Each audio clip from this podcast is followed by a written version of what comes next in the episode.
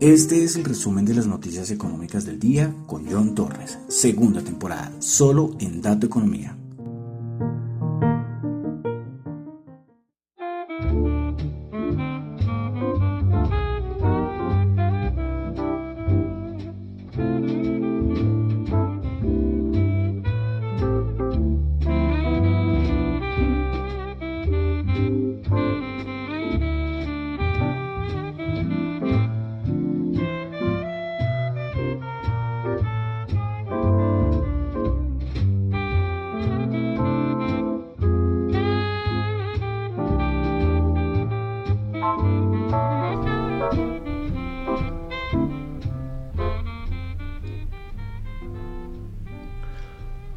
Muy buenas noches a todos. Son las 7.05 de la noche de hoy, martes 19 de abril del año 2022. Mi nombre es John Torres y este es el resumen de las noticias económicas del día. A ver, yo me organizo por acá. Listo.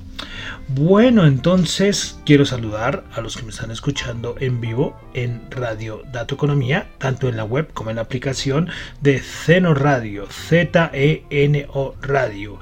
En esta aplicación estamos varias emisoras independientes, pero también están ya unas emisoras con, de grandes empresas radiales, ¿no? Entonces les recomiendo que, que por ahí miren la aplicación.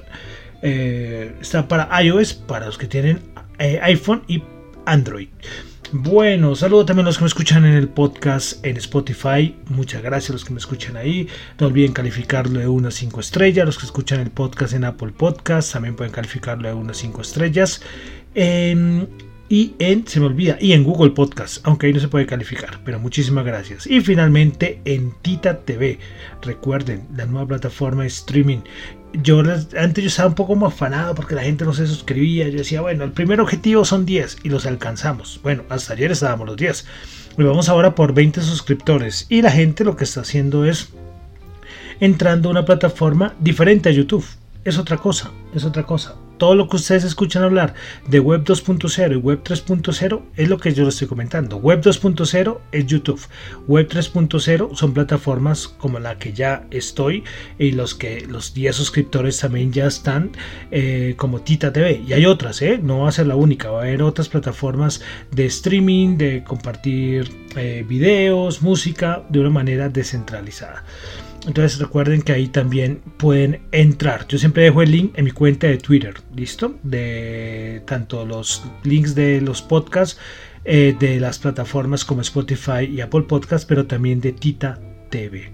Bueno, y una cosita. El día de ayer se cumplieron dos años del programa. Dos años del resumen de las noticias económicas. Dos añitos, como para el tiempo, ¿eh? Cómo pasa el tiempo. Eh, lo de las temporadas, recuerden que yo hago cambio de temporada, es cuando, cuando completo 360 programas. ¿sí? Porque entonces diría, bueno, yo entonces ya eh, cumpliste dos años, pues ya iniciaría la tercera temporada, ¿no? Y no, no, no, no, no. La tercera temporada, todavía falta mucho tiempo para la tercera temporada. Pero por días calendario, eh, ya cumplimos dos años. ¿eh? Muchas gracias a los que, a los, a los miles, porque es que han sido miles de reproducciones, no cientos, sino miles de reproducciones las que ya tiene el, el, podcast. De verdad que es una cosa de verdad maravillosa. De verdad, muchas gracias, muchas gracias. He, estado ahí en los, en los rankings de las categorías de negocio y economía en Spotify. Eso para mí, imagínense, para mí es una alegría, una alegría y la comparto con ustedes y les agradezco porque es que si ustedes no escucharan el programa, pues, pues yo no lo habría seguido haciendo. ¿sí? Al principio fue durísimo. Eh, ustedes pueden escuchar los primeros programas era una cosa un poco terrorífica porque la calidad de sonido era mala, eh, yo estaba muy nervioso, bueno, una cosa medio, medio preparar, cometí un montón de errores eh, y cómo cambian las cosas, ¿no? Cómo cambian las cosas. Y a partir del del, del, del programa, el resumen de las noticias económicas, fue que nació Radio Dato Economía. ¿Sí? Primero fue el programa, primero fue el podcast y después sí salió la emisora virtual que ya varios conocen y donde estamos ahora, ¿no? Entonces una cosa llevó a la otra. Pero bueno, eso les cuento, eso les cuento que el día de ayer, 18 de abril, dos años, dos años llevamos ya con el podcast y vamos a ver, no sé, a ver hasta dónde alcanzamos, ¿no? Hasta dónde alcanzamos. Eh, bueno, y no sé, alguien me decía, John, ¿qué vas a hacer de, de aniversario? Y yo decía, bueno, no sé, déjame pensarlo. De pronto ahí hacemos algo, ¿no creen? Listo, entonces ya, mucha cosa, mucha introducción. Tras de que no hacía programa hace rato, y miren, aquí estoy con un montón de, de rollo, echándoles un rollo muy grande ahí, pero era necesario contarles, porque ustedes, ustedes es que estoy cumpliendo dos años con el programa, el resumen de las noticias económicas. Bueno, y ahora sí, vamos al lío. Recuerden que lo que yo comento acá son solamente opiniones personales, no es para nada ninguna recomendación de inversión. Siempre tengan claro eso. Bueno, varias cositas y comenzamos. Vamos a comenzar que entre el día de ayer y el día de hoy hemos tenido nuevas o cambios en las proyecciones de varias instituciones a nivel del crecimiento económico mundial. Pues bueno, vamos a comenzar con el FMI. El FMI eh, su proyección para el del crecimiento económico mundial para este año 2022 es del 3.6%. Para Estados Unidos 3,7%, zona, la zona euro 2,8%, en la zona euro está Alemania con el 2,1%, Francia 2,9%, Italia 2,3%, España 4,8%, Japón 2,4%, Reino Unido, bueno, ya Japón ya no es euro, es una euro, ¿no? Entonces Japón aparte 2,4%, Japón 2.4, Reino Unido 3.7, Canadá 3.9. Respecto a algunas economías emergentes, tenemos China con estimación del 4,4%, la India con el 8,2%, Rusia menos 8,5%, eh, Brasil 0,8%, México 2%. Bueno, eh, de la región eh, vamos también a hablar de Chile a ver un momento respecto a la proyección. Listo, acá está. La proyección de Chile, 1,5%. Para Colombia, 5,8%. Entonces, estas son las nuevas estimaciones, proyecciones que hace el Fondo Monetario Internacional. Ellos sacan un documento de más de 100 páginas. Yo lo coloqué en mi cuenta de arroba yoncho para alguien que esté interesado, donde hacen muchos análisis macroeconómicos muy bueno respecto a toda la situación y el porqué del cambio de las estimaciones de crecimiento económico de algunos países. ¿no? Lo explican y lo desarrollan en el documento. Bueno, pero no solamente el Fondo Monetario Internacional hizo el cambio en las estimaciones hizo las nuevas o presentó las nuevas estimaciones de crecimiento económico mundial. El Banco Mundial también eh, se unió a esta estimación de crecimiento económico mundial y dijo que para el año 2022 ellos cambiaron la estimación de antes era el 4,1% y la bajaron al 3,2%. Entonces la podemos comparar con el Fondo Monetario Internacional que lo ubicó en el 3,6%. Entonces el Banco Mundial pues es un poco más mm, pesimista respecto que el Fondo Monetario Internacional. Bueno, vamos a entrar a Asia. Eh, hablando de estimaciones del, del Producto Interno Bruto, eh, Banco of America dio una nueva estimación de la economía china y dice que la economía china crecería en este año 2022 4,2%. Su anterior estimación era del 4,8%. También la, la redujo. Y de una vez vamos a compararlo, ya que tenemos aquí el datico, con la estimación del, del Fondo Monetario Internacional, que lo coloca en 4,4%. Bank of America la coloca en 4,8%. Eh, eh, perdón, 4,2%, también un poco más pesimista que el Fondo Monetario Internacional. Respecto a China, tuvimos datos macro. Tuvimos crecimiento durante el primer trimestre de la economía china, se esperaba 4,2% y quedó en 4,8%. Ventas minoristas en China el dato interanual se esperaba menos 3 y terminó en menos 3,5% el dato interanual. Eh, inversión fija en China se esperaba 8,4% y quedó en 9,3%. Y la producción industrial china eh, se esperaba el dato interanual 4% y subió el 5%.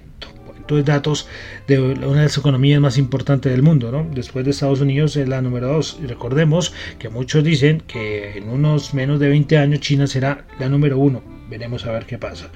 Bueno, más cositas de China. Eh, Nomura dijo que con lo que está pasando, recordemos que en China lo del COVID está complicadísimo desde hace varios días, dice que según los datos que tienen, lo dice Nomura, que el 40% del Producto Interno Bruto de China está en cuarentena. El 40%. Eh, bueno, es que muchas ciudades, Shanghai está ahí, ¿no? Eh, bueno, está, es que como eso es tan grande, hay zonas donde ya han levantado algunos, algunas prohibiciones, pero otras sí están en, un completa cuarentena y con las restricciones. Bueno, más cositas de China, muchas cosas de China hoy. Pues el Banco Central de China dijo que va a aumentar el apoyo financiero para las industrias, las empresas y las personas debido a lo del brote del COVID-19. Más inyección de dinero. Recordemos que ya habíamos hablado la semana pasada sobre el cortar que iba a hacer el Banco Central Chino, era cortar las tres R's, que es un ratio que, que las entidades, los bancos eh, comerciales tienen que dejar depositado un porcentaje en, la, en el Banco Central Chino. Entonces el Banco Central Chino, para mejorar la liquidez del mercado, pues lo que hace es cortar eh, eh, este, o disminuir ese porcentaje para que haya más liquidez al mercado y eso ya lo estaba haciendo. Pero ellos van a seguir mediante todas estas movidas van a seguir dando y haciendo muchas más movidas para poder apoyar como el mismo Banco Central Chino lo dice para apoyar a la industria a las empresas y a las personas. Bueno y finalmente de China. Muchas cositas de China ¿eh? repito la economía china eh, en este momento como acabamos de decir, es en un momento complicado, pues dieron unos datos y es respecto al tráfico de camiones en China. Y, los, y si lo vemos de las últimas semanas, el tráfico de camiones en China ya está en menos 17%, ¿eh? menos 17%. Y en Shanghai, que es un puerto muy importante, menos 83%. Por eso hemos visto en todo lado compartiendo gráficos y es que ¿Qué va a pasar con las cadenas de suministro? Vamos a volver a otra vez en algunos, en algunos sectores a volver a tener ese problema. Ya se estaba mejorando, pero ahora con lo que está pasando en China, vamos a tener en algunos sectores otra vez problemas con la cadena de suministro por lo que está pasando en China. Bueno, muchas cosas hoy les dije de China, ¿eh? muchas cosas. Bueno, seguimos en Asia con un datico de Japón, producción industrial japonesa 2% el dato mensual, se espera anterior 0,1 y el dato interanual se ubicó en 0,5%, anterior 0,2%. Bueno, hoy fue mucho Asia, ¿eh? mucho Asia, especialmente China. Por eso vamos a pasar de Europa nada, de Europa muy poca cosa. Bueno, que salió que el banco, pero que el gobierno español va a volver a recalcular la estimación de Producto Interno Bruto en España. Allá hay un problema en España y es que el gobierno eh, es mucho más pesimista, el Fondo Monetario Internacional es mucho más pesimista, todos somos pesimistas, mientras que el gobierno tiene unas expectativas de crecimiento económico español muy altas, pero viendo la situación eh, están ahora viendo cómo bajar esas estimaciones. Bueno, entonces pasamos a Estados Unidos. Daticos de permisos de construcción en Estados Unidos. El dato de marzo se esperaba 1.820.000, aumentó a 1.873.000. Inicio de construcción de viviendas nuevas del mes de marzo se esperaba 1.740.000 y aumentó a 1.793.000. Bueno, estos días seguimos con varios comentarios. Ayer habló Bullard, el más halcón de los halcones de la Reserva Federal. Bueno, ahí nada, repitiendo lo mismo, que hay que subir tasas, que él espera subir 70, hasta 75 puntos básicos si se pudiera. Bueno, ya el mercado ya sabe cómo es Bullard, entonces no es, no es de sorprender. Pero hoy Bostic, que es todo lo contrario, eh, dijo eh, que eh, él dice que un aumento mayor o mayor o de 75 puntos básicos, él no lo ve en el radar así como traducido, ¿eh? que él no, él no lo ve así. Bullard sí lo ve, Bullard dice que mínimo 50 puntos básicos, vos sí que es un poco más, más calmado. Eh, entonces, él dice que, la, que espera que la economía de Estados Unidos pues, no tenga ningún problema, que la, que la Reserva Federal está haciendo, bueno, lo que repiten todos, está haciendo todo lo posible para poder eh, controlar la inflación. Respecto a Estados Unidos, Goldman Sachs eh, dijo que eh, ve un 35% de probabilidad de que ocurra una recesión en los Estados Unidos en los siguientes dos años. 35%. Creo que yo ya había dado un porcentaje, no sé si era Goldman Sachs o de qué, inversión, de tantos datos que no me acuerdo exactamente, eh, donde se hablaba de un porcentaje importante, importante para los siguientes años a nivel de recesión en los Estados Unidos. Bueno, vamos a pasar ya a Colombia. Tuvimos aquí en Colombia el indicador de seguimiento de la economía. Y para, para febrero de 2022 esta se ubicó en un crecimiento anual de 8,1%. Y si lo miramos respecto a enero del 2022 fue el 1,6%. Bueno, hoy Fe Desarrollo también nos presentó las, la perspectiva económica. Voy a tomar, ellos tienen también un informe completo, lo pueden encontrar en la cuenta de Twitter de ellos, de Fe Desarrollo. Pero bueno, eh, respecto al, vamos a comenzar bueno, comenzamos con tasas de interés. Entonces, Desarrollo nos dice que en vista del proceso de normalización de la política monetaria y la inflación fuera del rango meta, Desarrollo espera que el Banco de la República siga incrementando la tasa de interés cerrando el 2022 en el 7,75%. Bueno, respecto al Producto Interno Bruto, Desarrollo nos indica que a partir de los resultados más recientes de la dinámica económica, el análisis de riesgo, el crecimiento económico, la incertidumbre actual y los resultados de los modelos de análisis, Desarrollo espera que el Producto Interno Bruto crezca el 4,6% en 2022. Bueno, comparémoslo rápidamente con lo que dijo el Fondo Monetario Internacional, ¿no? ya que lo tenemos acá a la mano. Eh, la proyección del Fondo Monetario Internacional para 2022 es del 5,8%. 5,8%. ¿eh? Eh, desarrollo se queda un poco corto, ¿no? bueno, de pronto es que el, el, Monetario Internacional está siendo muy optimista, ¿no? Bueno, entonces eh, Desarrollo dice que espera que la economía, el Producto Interior Bruto del 2022 en Colombia crezca el 4,6%. Y finalmente, respecto al Brent, el petróleo, Desarrollo dice que para 2022 espera que el precio del petróleo de referencia Brent se ubique entre 96 y 101 dólares el barril. Bueno, como les digo, ellos tienen muchas más estimaciones y no solamente 2022, creo que también tocan siguientes años. Bueno, dejamos Colombia, vamos a pasar ahora sí ya a la parte de los mercados, commodities, metales, criptos, todo el resto. Bueno, comenzamos con inventarios API. Recuerden que hoy es día martes. Se esperaba aumento de 2.5 millones de barriles y terminamos con una caída de menos 4.4 millones de barriles. Eh, JP Morgan se atrevió otro que se manda a hacer estimación del precio del barril de petróleo y dice que si llegara a haber un baneo de todo, o sea, baneo, mejor dicho, colectivo de todo el petróleo ruso, el petróleo llegaría en mayo a tocar los 185 dólares el barril. Lo dice JP Morgan. Bueno, hoy, bueno, seguimos con eh, entrega de estados financieros y hoy fue el turno de Netflix. Bueno, beneficio por acción se esperaba 2.91, terminó en 3.53. Ingresos se esperaban 7,95 billones, resultaron 7,87 billones. ¿Qué fue lo malo? Lo malo fue, eh, en este periodo, en este primer trimestre, se esperaba un aumento de 2,5 millones de nuevos suscriptores. Y unos suscriptores de pago, eh, es válido decirlo. Suscriptores que están pagando su, su, su cuota. Pues no fue 2,5 millones como esperaban, sino fueron una caída de 200 mil suscriptores. ¿Listo? Ahí, ahí van mal, o sea, ingresos mal, los, los suscriptores de pago mal, y después las estimaciones. Las estimaciones es beneficio por acción, el mercado esperaba 3,02, estimaciones para el segundo trimestre, y Netflix dice que 3. Los ingresos también, 8,23 billones era la estimación del mercado y Netflix dice que espera para el siguiente trimestre 8.05.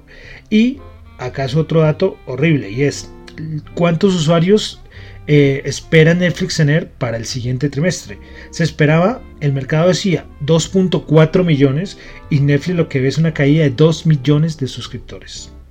Tremendos esos datos. Por eso en After Hour estaba cayendo como el 20% la acción de Netflix. Bueno, veremos a ver qué pasa el día de mañana. Bueno, pasamos aquí a la Bolsa de Valores de Colombia. Em, tenemos el alistamiento de Back Holding International, el BHI, que yo cuando anuncié se me quedó en la cabeza que era VIH, ¿no? pero es BHI, el Back Holding International. Pues bueno, eh, desde el día de hoy, listamiento, pero tiene una característica especial y es que tiene el apoyo de un formador de liquidez que es el grupo Credit Corp, sí es Credit Corp. Bueno, pues es que, ¿por qué es tan importante? Pues que es la primera vez en la historia de la Bolsa de Valores de Colombia que una compañía recién listada inicia su trayectoria con un programa de formación de liquidez. Entonces, una noticia importante. Bueno, eh, respecto a esta acción, la, acción del BHI, pues se sabe lo de la OPA, ¿no? La OPA de Rendifin por las acciones ordinarias de Back Holding International, el BHI. Pues esta OPA comenzará el 25 de abril. El periodo de aceptaciones finalizará el 6 de mayo y este se podrá prorrogar hasta 30 días hábiles. El precio de cada acción son 293 pesos colombianos. Bueno, con asuntos de OPA, recordemos que aquí seguimos, ya, no sé, ya que la tercera OPA de esto de Gilinski. Eh, y es que también se informó que se amplió el plazo para la tercera OPA de Nutresa y el nuevo plazo de aceptaciones irá hasta el lunes 16 de mayo para los que tengan acciones de Nutresa. Bueno, y ya dejamos ahí cositas de la Bolsa de Colombia. Vamos a pasar aquí ya a la parte de los índices. Eh, ¿Qué le voy a aportar? Poca cosa, porque ayer era un día importante y porque el día de ayer era el día después de vencimientos, que fue el de Semana Santa, ¿recuerdan? Y ayer por eso era un día importante, pero ayer solo operó Estados Unidos porque Europa estaba en festivo, Europa volvió a abrir eh, mercado hasta el día eh, de hoy. Eh, bueno, ahora lo que está pendiente el mercado son estos movimientos que pueda tener el mercado, pero relacionados con la renta fija. Y es que los bonos, ahorita vamos a ver la rentabilidad del bono de Estados Unidos, y es que lo siguen vendiendo y, ya todo el mundo dice, va a llegar el momento en que ya llegará al punto de subida en que ya el mercado de renta fija ya va a descontar yo no sé cuántas subidas de tasas de, de interés. ¿sí?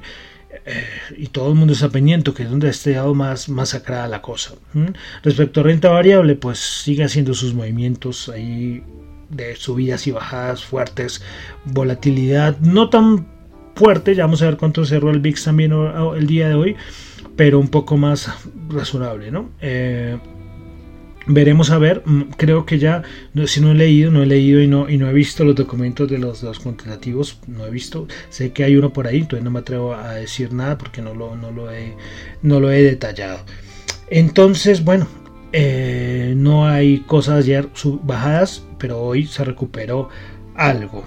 Entonces vamos a pasar a, ah, bueno una cosita que se me olvidaba una cosita y es que Banco of America eh, y el FMI sacaron dos cositas respecto a tasas de interés. Primero que todo, el Fondo Monetario Internacional dice que muchos países pueden necesitar aumentar los tipos, las tasas, los tipos, por niveles muy encima de lo proyectado para combatir la inflación. Y Banco of America, eh, en una de sus encuestas, es que hace unas investigaciones y encuestas, pues tiene muestra un gráfico, a ver si lo, no sé, creo que yo lo, lo compartí hoy en la cuenta de Dato Economía. Y es las como estimaciones de las QTs. Recuerden las QTs, ¿no? QE, inyección de liquidez al mercado, compra de activos, más dinero. Y QT es lo contrario. Entonces normalmente parte de estos, de toda esa parte de, de las de las de las QT son por ejemplo subidas de subidas de tasa, ¿no? Vamos a relacionarlo así. Su subida de tasas es quitar un poco tratar de quitar un poco de liquidez al mercado.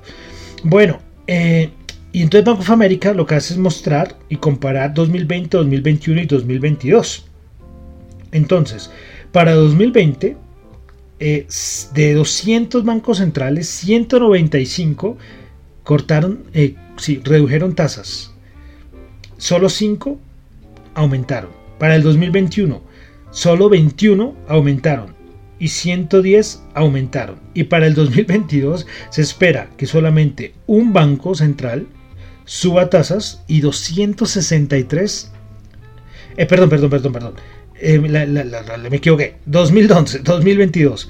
Espera que solamente un banco central baje tasas y 263 bancos centrales aumente tasas de interés. Entonces ahí es que, ¿por qué traigo esto? Primero que todo, bueno, sabemos para poder eh, cortar con la inflación se requiere subida de tasas, pero vamos a ver que no solamente eh, con subida de tasas, sino en políticas de QT, eh, que por ejemplo reducción del balance, ¿qué va a pasar con el mercado?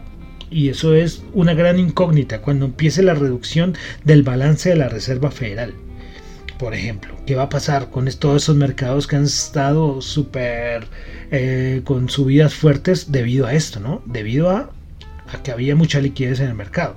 ¿Mm? Veremos, veremos. Pero quería traerles ese dato. Repito, en 2022 un solo banco central va a tener como medidas eh, pro inyección de liquidez al mercado mientras que 263 van a aplicar políticas de reducción de liquidez. 263, me pareció una barbaridad. Todo el mundo, ¿eh? Bueno, entonces vamos a pasar ya a la parte de mercado. Vamos a comenzar con el VIX, a mirar cuánto cerró el día de hoy. Entonces el VIX, un momento por favor, porque para variar, esto no me carga. Bueno, entonces, uy, sí, ya iba a decir que hoy no les iba a dar el dato del VIX y cargó 21,37 bajó el 3,61%. Bueno, vamos a los bonos. Rentabilidad del bono de los Estados Unidos, 2,96. Cerquita. No sé si habrá tocado los 3 el día de hoy, ¿eh? ¿eh? la rentabilidad del bono a 10 años, 2,96. Bueno, vamos a pasar entonces ya a los índices de Estados Unidos, como cerraron el día de hoy. Vamos a comenzar entonces con el Dow Jones. El Dow Jones el día de hoy eh, subió 499 puntos, 1,4%, 34.911 puntos. Principales ganadoras del día en el Dow Jones tuvimos a los principales ganadoras a Nike 4,1%, Boeing 3,4%, Walt Disney 3,2%. Principales perdedoras del día en el Dow Jones The Travelers bajando el 4,8%, Chevron bajando el 1,1% y Meranco bajando el 0,3%. Vamos ahora a pasar con el Nasdaq 100, que el día de hoy subió 299 puntos, 2,1%, 14.210 puntos. Principales ganadoras del día en el Nasdaq 100, Intuitive Surgical subiendo el 6,7%, Octa subiendo el 6,6% y DocuSign subiendo el 5,9%. Principales perdedoras, Moderna bajando el 1,3%, JD.com bajando el 1% y Regeneron Pharmaceutical bajando el 0,9%. Bueno, vamos a pasar al Dow Jones perdón, el Dow Jones no, el SP, el SP500 que subió 70 puntos, 1,6%, 4.462 puntos. Principales ganadoras del día de hoy en el SP500. Un momento, listo. Principales ganadoras del día en el SP500, fuimos a Signature Bank subiendo el 8,1%, Aviomed subiendo el 7,2% y Generac subiendo el 7,1%. Principales perdedoras, Dentsply bajando el 13,3%. 13,3%, Travelers bajando el 4,8% y Twitter bajando el 4,7%. Ay, se me olvida de Twitter, ¿no? Que Elon Musk no se va a rendir y está buscando dinero, socios para poder comprar Twitter. Yo expliqué en el, anterior programa lo de la píldora peligrosa, no, peligrosa no, venenosa, que es peligrosa pero para, para Elon Musk. Bueno, Bolsa de Valores de Colombia, el Colca bajó 0,2 puntos, bajó el 0%, 1.603 puntos. Principales ganadoras en la Bolsa de Valores de Colombia, el Grupo de Energía Bogotá subió el 1,6%, Corfi Colombia Ordinaria subió el 1% y ISA subió el 1%. Principales perdedoras del día, Grupo Oval bajando el 4,1%, la ordinaria, Da Vivienda bajando el 1,9% y con concreto bajando el 1,2%. Bueno, commodities WTI 102.1 bajo 5,4 dólares el barril. Qué volatilidad tan salvaje, ¿eh? qué volatilidad. Es que baja 6 dólares, sube 6 dólares. Lo del petróleo está tremendo. Brent 107.6 bajó 4.1 dólares la onza, no, el barril. Yo que estaba diciendo de onzas. Bueno, el oro, sí son onzas. 1958 bajó 28 dólares la onza. Dólar en Colombia para el día de mañana 3.756 subió 24. Vámonos con las criptos rápidamente. Eh, hay una cosa, como ven, ya uno poco habla del conflicto de Rusia. ¿eh? Toqué el tema por la estimación del precio del petróleo, pero no es que no esté pasando nada, antes las cosas están empeorando. Dicen que es la segunda oleada de ataques por parte de Rusia a Ucrania. Y con las amenazas a Suecia y a, Finlandia que se ingresan a la OTAN. Pero, pero sea, ya cómo es el mercado, ¿no? De acuerdo a lo que hablábamos, cómo el mercado ya es una estimación lógicamente ahorita como hay commodities relacionados porque está el gas el petróleo de pronto lo sigue tocando sí pero hay cosas que el mercado pues lo bajan de un lado no bueno entonces criptomonedas criptomonedas no recuerden criptoactivos. Eh, sí porque hay unos cripto no todas las criptomonedas son criptoactivos perdón no todos los criptoactivos son criptomonedas, todos los criptomonedas sí son criptoactivos. Hasta yo me equivoco ahí. Bueno, entonces Bitcoin subiendo el 0,5%, Ethereum bajando el 0%, 0,01%, BNB subiendo el 0,06%.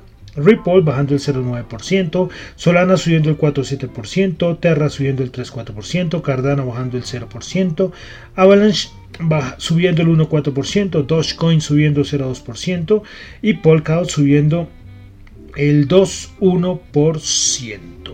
Bueno, y ya con eso entonces terminamos por el día de hoy. Un programa bastante largo, pero creo que ya se quedaron ya todos, mejor dicho, ya estamos actualizados, ¿no? De lo que está pasando en el mundo económico. Eh, recuerden que lo que yo comento acá son solamente opiniones personales. No es para nada ninguna recomendación de inversión. Tengan muy claro eso muy claro eso. Nada de recomendación de inversión, solamente opiniones personales. Mi nombre es John Torre, me encuentran en Twitter en la cuenta arroba John Chu, en la cuenta arroba Dato Economía para cosas de la emisora, Radio Dato Economía arroba gmail.com. Bueno, y cerramos por el día de hoy. Recuerden, dos años, dos añitos ya cumple el resumen de las noticias económicas. Gracias a ustedes. Y recuerden que estamos en nuestro recorrido musical 1922-2022, 100 canciones. Y llegamos al año 1944. Es uno de los boleros más conocidos y es de un compositor cubano, Julio Gutiérrez. Julio Gutiérrez cubano, casi segurísimo que sí. Pues es un bolero popular perdón, un bolero de los más populares de los que son cantados en español. Este ha sido interpretado por La Fania, por Roberto Carlos, por El Cigala, bueno, por un montón de, famosos cantantes. Y vamos a pasar una versión del año 1991 y esta versión alcanzó a estar creo que en, el top 5 de Billboard. Canción muy famosa. Y alguien que curiosamente está cumpliendo años hoy, que es el cantante Luis Miguel.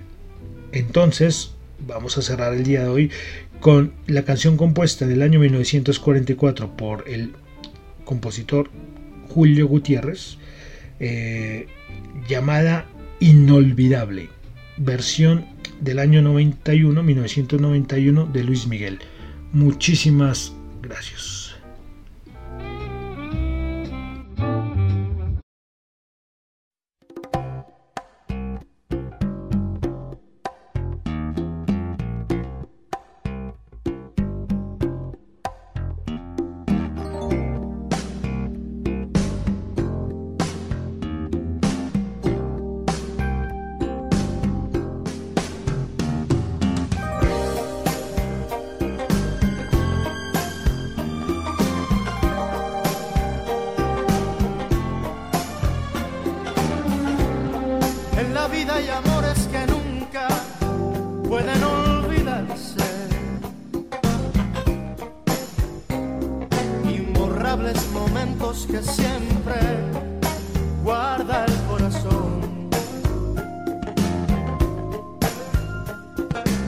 aquello que un día nos hizo temblar de alegría.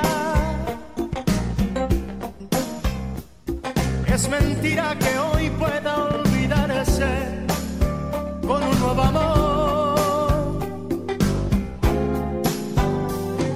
He besado otras bocas buscando nuevas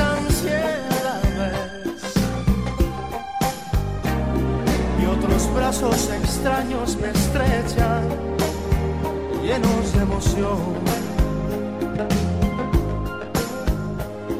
Pero solo consiguen hacerme recordar los